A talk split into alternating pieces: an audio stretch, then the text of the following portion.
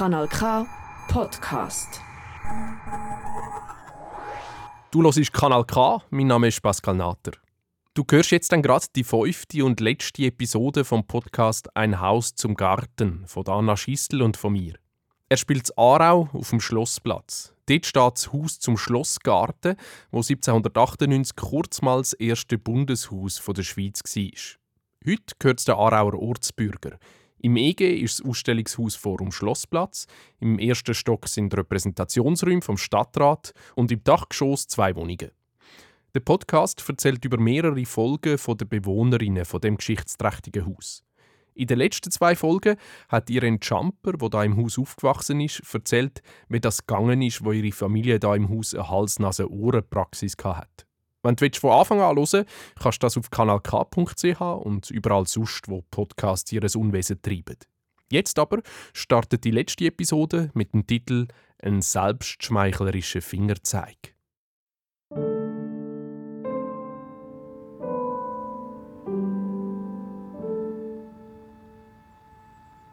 Das Haus zum Schlossgarten in Aarau ist alt. Sehr alt. Seit fast 300 Jahren steht es versteckt und entrückt vom Rest der Stadt in einem ehemals üppigen Garten. Das Haus will seinen Frieden, doch den bekam und bekommt es beinahe nie. In diesem Podcast erzählen wir dir, wie ein bürgerlicher Gartenpavillon am Rande einer Kleinstadt immer wieder als Kulisse für die große Welt herhalten musste. Ohne es zu wollen, steht das Haus im Blitzlichtgewitter der Aufmerksamkeit und hört wohl das Gewirr vergangener und gegenwärtiger Stimmen.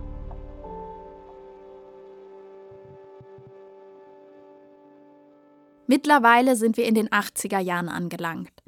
Im Haus zum Schlossgarten wohnt immer noch Max Champer gemeinsam mit seiner Frau Rosemarie. Die Kinder sind mittlerweile längst ausgezogen.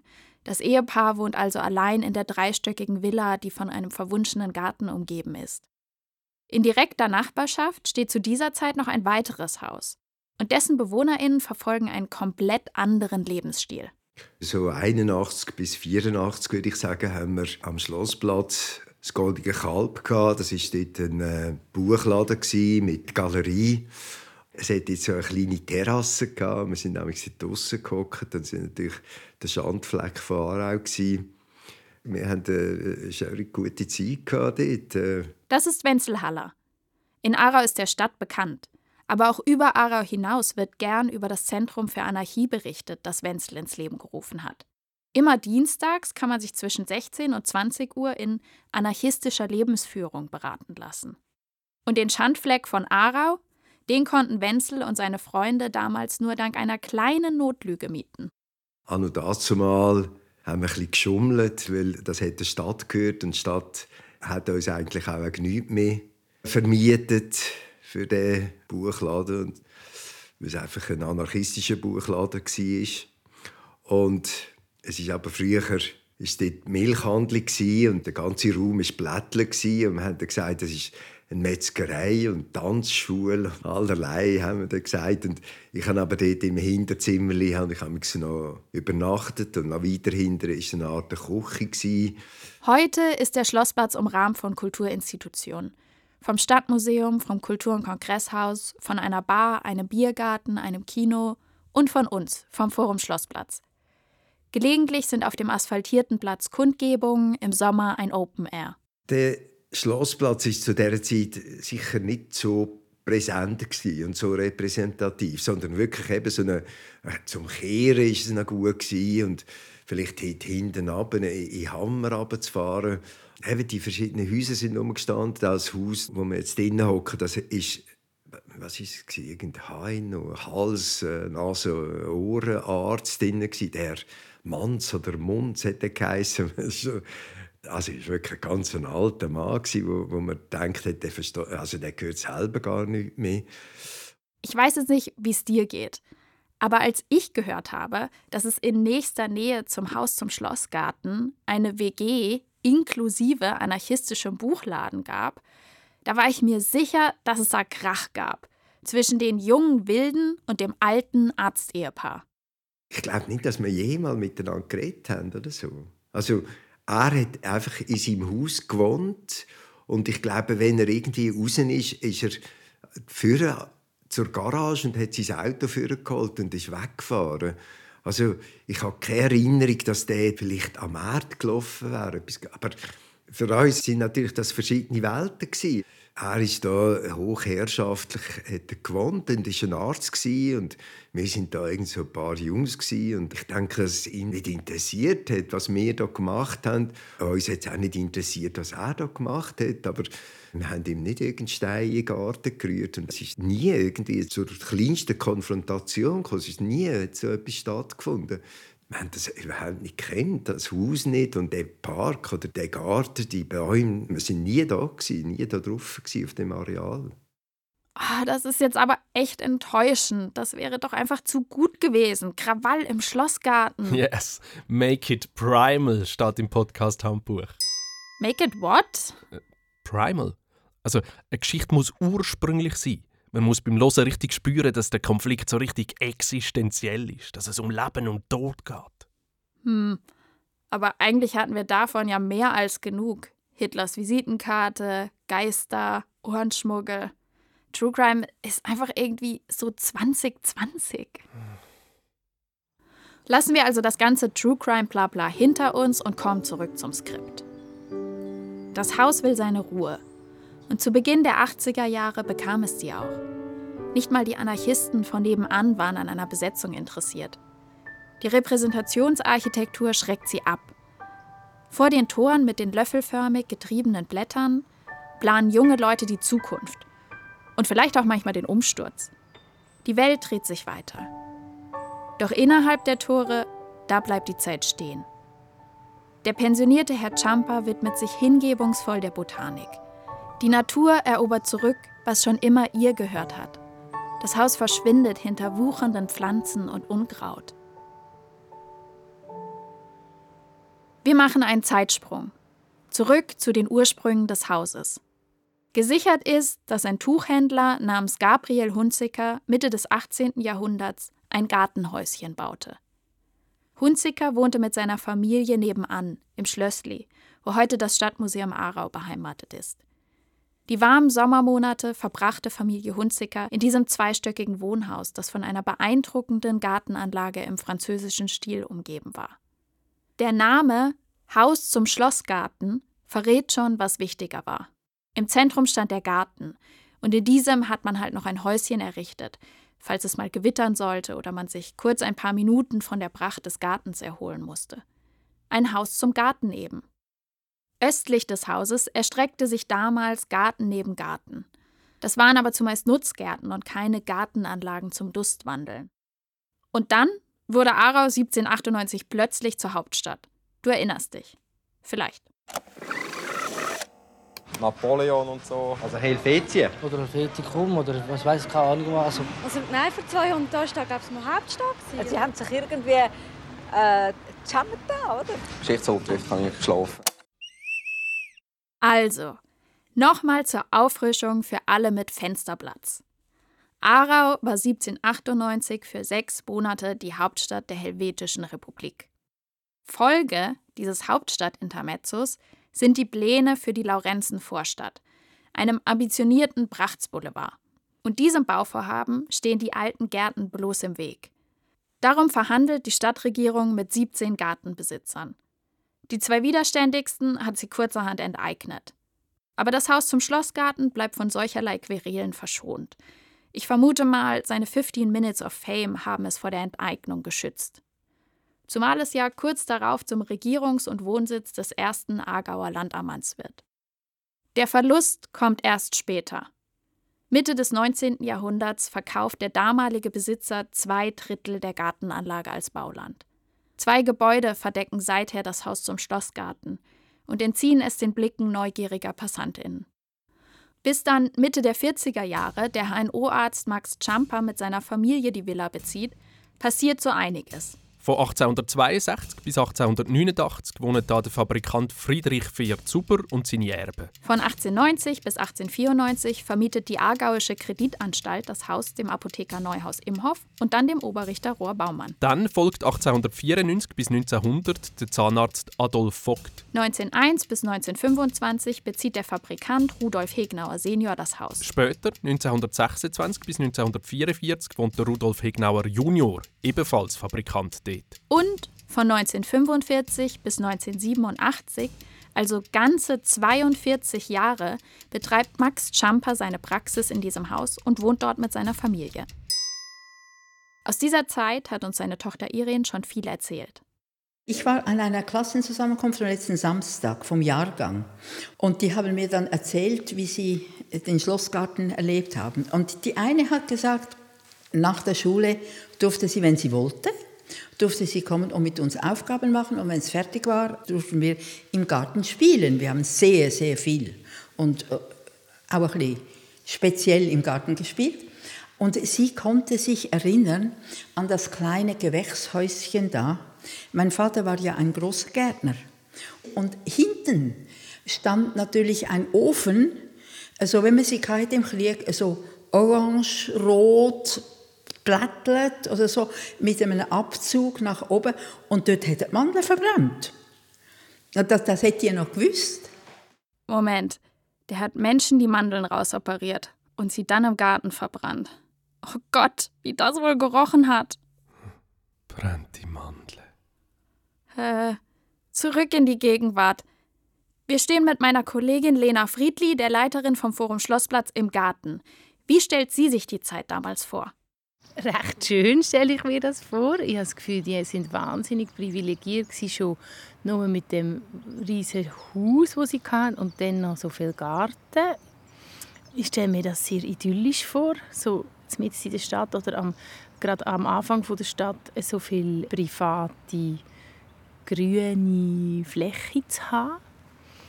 Was ich noch schwierig finde zum Vorstellen, ist eben, jetzt ist er so sehr bützelt und fast schon ein bisschen abstrakt. Und ob sie das wirklich auch so hatten als Familie, das glaube ich fast nicht. Da hätte man sicher auch mal einen Gartentisch haben, ein Feuer machen, Bröteln, Kinder haben gespielt. Ähm, ich wünsche mir eigentlich in meiner Vorstellung, dass das ein bisschen wilder war, als es jetzt ist. Gleichzeitig hat man glaube schon auch müssen repräsentieren als die Familie, wo sie sind und für alle Patienten, Patientinnen, die gekommen sind auch. Ja, ähm, ist eigentlich fast noch schwierig, so ähm, die Fantasie da über die Buchsbäume im Ausland zu wachsen.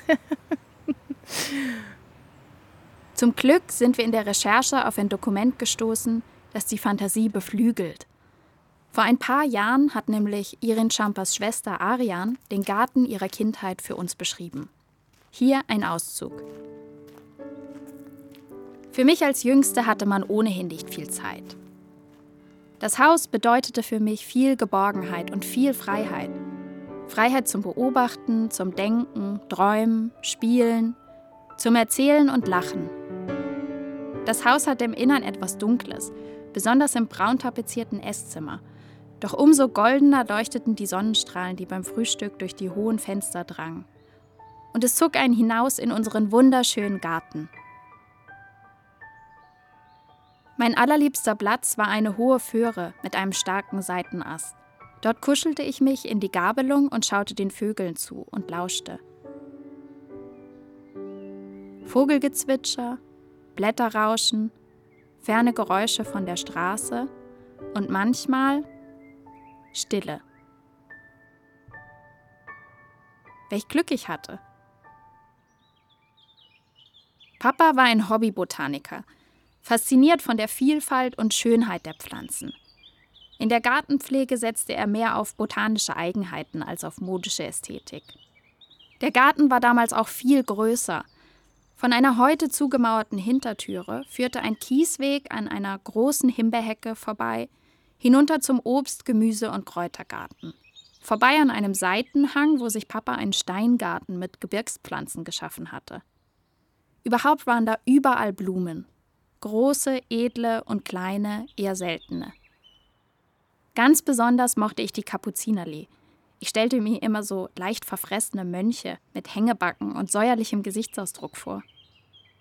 Auch Unkraut ließ Papa oft absichtlich stehen. Es seien Heilpflanzen.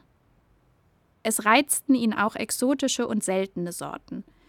So wuchsen zum Beispiel im Obstgarten längs der Mauer zum Nachbargrundstück männliche und weibliche Kiwis. Und am Ende des Gartens an einer alten Schopfwand die herrlichsten kleinen weißen Pfirsiche mit einem weichen Pelzchen. Die allerbesten Früchte, die ich je gegessen habe.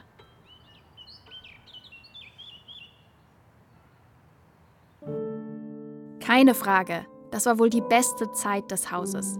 Im Garten wuchern exotische und seltene Pflanzen. Das Haus verschwindet hinter hohen Föhren und Himbeerhecken. Und du fragst dich wahrscheinlich jetzt, ist der Garten heute immer noch eine versteckte Oase mitten in Aarau? Da muss ich dich leider enttäuschen. Wahrscheinlich ist der richtige Begriff eher Park, weil unter einem Garten verstehe ich einen Ort mit viel Blumen und Gemüse und so ein kleinteilige Sachen.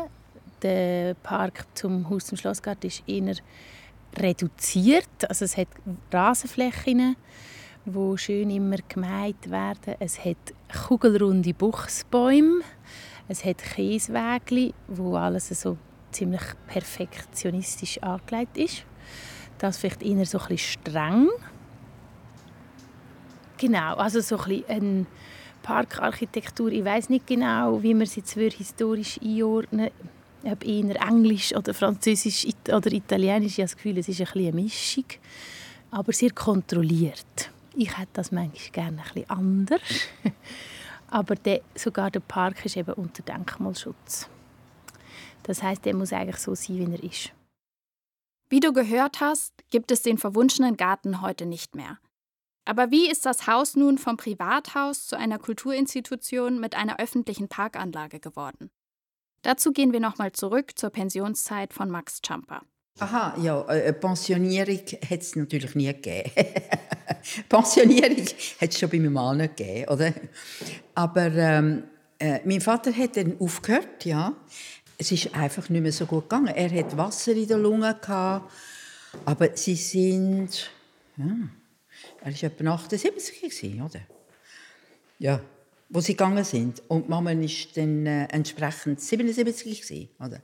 Sie hat ja dann schon lange Mühe gehabt, äh, da die Stege darauf kommen, mit dabei. Sie hat immer, sie es von Hand gemacht, oder? Durchgestreckt. Das Haus ist für gebrechliche Menschen einfach nicht geeignet. 1987 ziehen Max Champer und seine Frau Rosemarie ins idyllisch gelegene Seniorinnenheim Waltersburg. Zum ersten Mal in seiner Geschichte steht das Haus zum Schlossgarten leer. Der Garten verwuchert. Die Stadt hat schon lange ein Auge auf das Haus zum Schlossgarten geworfen. Man verspricht sich von einem Kauf, seine 15 Minutes of Fame fürs Stadtmarketing zu erschließen. Zu Beginn scheitern die Kaufverhandlungen aber an unterschiedlichen Preisvorstellungen. Schließlich kauft die Winterthur-Versicherung Max Champer das gesamte Grundstück ab und teilt die Parzelle auf. Den Grundstückteil zur Laurenzen-Vorstadt bietet sie der Ortsbürgergemeinde zum Verkauf an. Der damalige Stadtarchivar Martin Pestalozzi macht dem Stadtrat den Handel schmackhaft. Er schreibt 1991: Aarau erhält so die Gelegenheit, Angesichts des nahenden Jubiläumsjahres 1998, 750 Jahre Aarau, 200 Jahre Bundeshauptstadt, 200 Jahre Kantonshauptstadt, seine Standort ließ Hauptstadtqualitäten aufzuwerten und einen kulturellen Tatbeweis anzutreten. Ja, die goldenen Zeiten des Stadtmarketings. Das war der große Hype der 90er Jahre. Die Ortsbürgergemeinde kauft also das Haus zum Schlossgarten. Und eine Gruppe von KünstlerInnen entwickelt ein Konzept, um das Haus künftig mit Debatten, Ausstellungen und Lesungen zu beleben. Die neu gegründete Kulturinstitution Forum Schlossplatz bezieht 1994 das frisch renovierte Haus. Und die erste Ausstellung befasst sich direkt mit den 15 Minutes of Fame. Full Circle, würde ich mal sagen. Die Ortsbürger stecken richtig viel Geld in die Aufwertung des historischen Hauses. Nur einer ist ganz und gar nicht zufrieden mit dem Ergebnis der teuren Renovation. Alexander Schlatter, kantonaler Denkmalpfleger. Aktennotiz des Augenscheins vom 15. Juni 1994. Purismus hin oder her. Schlussendlich muss das Ganze auch ästhetisch stimmen. Das täte es allerdings erheblich besser, wenn die von mir empfohlenen kräftig farbigen Tapeten im Mittelsalon dunkelgrün wie im Originalzustand ausgeführt worden wären. Die Baukommission hatte aber nicht den Mut dazu und entschloss sich für eine weiße Büroatmosphäre. Damit sind diese Räume nicht für Repräsentationszwecke zu gebrauchen. Und die Heraufbeschwörung der Atmosphäre des ersten Schweizerischen Bundeshauses ist vertan. Was ihn aber so richtig wütend macht, ist der historisch völlig inadäquate Umgang mit den löffelförmig getriebenen Blättern des schmiedeeisernen Tores. Er schreibt, unter gewaltiger Farbverkrustung erweist sich die Schmiedeisenarbeit des Tores als stark geschwächt. Spuren ursprünglicher Vergoldung sind nicht festzustellen. An den Blättern ist es auch sehr fraglich, auf welcher Seite diese hätten vergoldet sein können. Nur die Verbindung zu vergolden betont diese zu stark und entwertet das Blattwerk. Ein vernünftiges Vergoldungskonzept ist folglich kaum auszumachen. Ich bin daher der Ansicht, man soll auf jegliche Vergoldung verzichten. I love gold. The look of it, the taste of it, the smell of it, the texture. Es ist auf jegliche Vergoldung zu verzichten. Was für ein Schlusswort. Was jetzt? Vom Podcast? Ja, oder hast du noch was? Möchtest du uns noch irgendwas mitteilen? Ja, warte schnell. Da. Ich plädiere immer für Demut und Bescheidenheit. Ja, ja, mal wieder der bescheidene Herr Köppel. Was möchte der jetzt schon wieder? Der selbstschmeichlerische Fingerzeig, das ist mir zu billig. Wir müssen selbstkritisch bleiben, meine Damen und Herren. Wir dürfen uns da nicht äh, überhöhen. Vielen Dank. Hm. Der selbstschmeichlerische Fingerzeig selbstkritisch bleiben. Da hat er vielleicht einen Punkt. Pascal, glaubst du, dass wir im Podcast zu oft selbstschmeichlerisch auf andere gezeigt haben? Hm. Ja, so wenn du so willst, vielleicht schon. Also wenn ich jetzt so selbstkritisch über unsere Erzählposition nachdenke und wie wir unsere Protagonistinnen und das Haus geframed haben. Profitierungssüchtige Politiker, die ständig im Vorgarten stehen, die Romantisierung des Gartens, die Schauergeschichten über die Arztpraxis, die 15 Minutes of Fame des Hauses. Genau. Wir haben ein romantisches Bild gemalt von einem bescheidenen Haus, das sich kaum wehren kann gegenüber allen Vereinnahmungsversuchen. Unsere These für die Erzählung des Podcasts war ja, das Haus will seine Ruhe. Und mit unserem Storytelling-Huhu haben wir im Haus eigentlich genau das angetan, was wir allen anderen vorgeworfen haben. Wir haben es ungefragt ins Rampenlicht zerrt die These, das Haus will seine Ruhe, hat sich einfach so wahnsinnig gut angeboten. Weil sie sich halt so geschmeidig erzählen lässt. Es könnte genauso gut das Gegenteil der Fall sein. Ich muss sofort wieder an Denkmalpfleger mit seinem Vergoldungskonzept denken. Es hat halt jede Zeit eine andere Vorstellung vom Vergolden.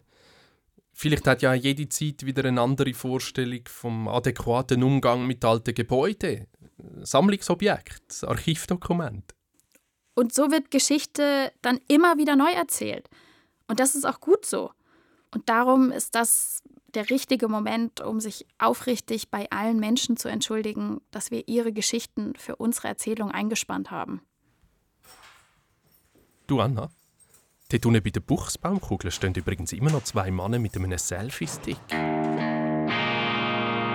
Ganz herzlichen Dank dir für die Ausführung. Ich versuche am Schluss immer uns beide noch ins Bild zu rücken. Ich habe in dieser Sendung etwas ganz Wichtiges gelernt, nämlich, dass hier in Aarau eine freiheitsfreudige Kultur sich manifestiert hat, dass diese Aarauer es auch gewagt haben, sich gegen eine innerschweizerische Dominanz, man könnte auch von einer bernischen Fremdherrschaft sprechen, sich aufzulehnen dagegen und vielleicht das noch möglicherweise eine Überinterpretation, wenn wir heute beobachten, dass sehr viele prägende bürgerliche Politiker in Bern aus dem Kanton Aargau kommen, aber eben nicht aus dem gleichen Lager, so glaube ich doch hier das späte Echo der Konflikte von damals zu hören. Auf der einen Seite die Verfechter einer helvetischen Rationalitätskultur, das wären vielleicht etwas die Freisinnigen, und daneben die SVPler, die Verkörperer der schweizerischen Bodenständigkeit, die daran erinnern, dass bei all dieser rationalistischen Herrlichkeit nicht ganz vergessen werden sollte,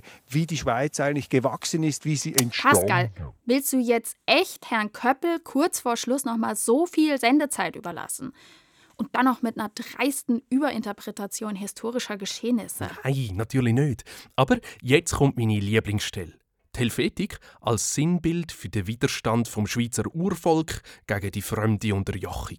Und das auch aus dieser Urschweiz, die ja jahrhundertelang von den Aargauern als eine Art Untertanenherrschaft, Knechtschaft vielleicht sogar empfunden wurde, dass dort eben auch viel Wichtiges drinsteckt. Also diese Kämpfe der Helvetik, die, glaube ich, doch auch in der heutigen Situation wieder zu erkennen, erweitert und ergänzt natürlich durch das sozialistische Element junger Heißsporne vom Schlage eines Cedric Wermuths, dem man ja vieles nachsagen kann, aber er ist vielleicht auch so etwas wie ein äh, später Erbe der französischen Revolution, ein Barrikadenstürmer, der manchmal vielleicht sogar, hat man den Eindruck, äh, rhetorisch etwas zur Guillotine greift. Meine Damen und Herren, Jetzt ist aber wirklich Schluss. Pascal, wir müssen uns nach fünf Folgen und zwei Podcaststunden von der Macht des Schnittpuls trennen. Falls dir das so schwer? Ja, total. Das Leben wird so einfach, wenn ich bestimmen kann, wer redet und wer schweigt. Das kann ich verstehen. Und das Thema Loslassen ist immer so schwierig. Man gewinnt ja auch immer alle Protagonistinnen und ihre Geschichten so lieb. Mhm. Und deshalb lassen wir sie doch jetzt alle noch ein letztes Mal auftreten. Hast du Lust auf ein Gedankenspiel? Klar. Was wünschen sich wohl die Menschen, mit denen wir gesprochen haben, für ihre Zukunft? Was? Das dürfen wir uns jetzt einfach so ausdenken und denen ins Maul legen? Ja, ist ja nur erfunden. Okay, sehr lustig. Also, die Frau Stadtweibel Monika Ramseyer wünscht sich einen regensicheren napoleonischen Dreispitzhut. Stadtarchivar Raul Richner wünscht sich neben Weichkäse natürlich, dass jemand ins Stadtarchiv kommt, um den riesigen Bestand der Familie Fair aufzuarbeiten. Und zwar nicht so nachlässig, wie wir das gemacht haben. Mhm. Irene Jumper wünscht sich, dass Andenken an ihren Vater im Haus präsent bleibt. Mhm. Und dass Frauen endlich wieder High Heels tragen. Ah, ich bestelle mir gleich welche. Jost Timke wünscht sich ein Upgrade in die Räumlichkeiten der Belletage. Eileen und der Luke sind in eine andere Stadt gezogen und wünschen sich dort eine Wohnung, wo es nicht spukt. Wünsche ich Ihnen auch. Stadtpräsident Hans-Peter Hilfiger wünscht sich eine eigene Autobahnausfahrt namens Aarau Bundeshaus. Yes. Der Wenzel Haller wünscht sich als Anarchist natürlich die Abschaffung von allen bestehenden Machtverhältnissen, Ja. hat sich aber inzwischen ganz pragmatisch mit der Existenz vom Haus zum Schlossgarten arrangiert. Meine Kollegin Lena Friedli wünscht sich einen etwas wilderen Garten mit Sitzmöglichkeiten und viel interessiertem Publikum. Der Donald Trump wünscht sich seine Wiederwahl. Klar. Altbundesrat Kurt Furglas Geist wünscht sich, dass er endlich den richtigen Eingang ins Haus findet. Oh, der Arm. Und Doris Leuthard wird sich im zollfreien Lager das Bild, das der Bundesrat in einem Workshop gemalt hat, wiederholen, um es über den Esstisch hängen. Und Roger Köppel und Christoph Mörgeli wünschen sich ein Angebot von Netflix, eine Doku zur Schweizer Geschichte zu produzieren und zu moderieren. Und mir? Wir wünschen uns, dass dieser Podcast in die Geschichte eingeht. Und Weichkäse. PS, ihr könnt uns gerne Weichkäsespenden schicken und zwar an den Schlossplatz 4 5000 Aarau oder einfach in den Briefkasten legen. Wir finden das. Ein Haus zum Garten. Ein Podcast des Forum Schlossplatz. Ein Transformationsprojekt unterstützt von Bund und Kanton. AutorInnen Anna Schiestel und Pascal Nater. Projektteam Lena Friedli, Pascal Nater und Anna Schiestel. Grafik Upset. Illustration Katrin von Niederhäusern. Mit den Stimmen von Wenzel Haller, Irin Umbricht-Schamper, Lena Friedli, Irin Hochurli, Roger Köppel, Goldmember, Pascal Nater und mir, Anna Schiestel. Hat dir der Podcast gefallen? Dann empfehle ihn doch weiter. Ja, wie sagt man das? Dass man es weiterempfiehlt. Dann empfehle ihn doch weiter. Hat dir der Post Hat dir der Podcast gefallen? Dann empfehle ihn doch weiter. Äh, nochmal als stärkere Einladung. Hat dir der Podcast gefallen? Dann empfehle ihn unbedingt weiter. Yes. That's all. Das ist die fünfte und letzte Episode vom Podcast Ein Haus zum Garten vom Forum Schlossplatz. Die weiteren Folgen findest du auf kanalk.ch oder auf deiner Podcast-App. Das ist ein Kanal K Podcast. Jederzeit zum Nachhören auf kanalk.ch oder auf deinem Podcast App.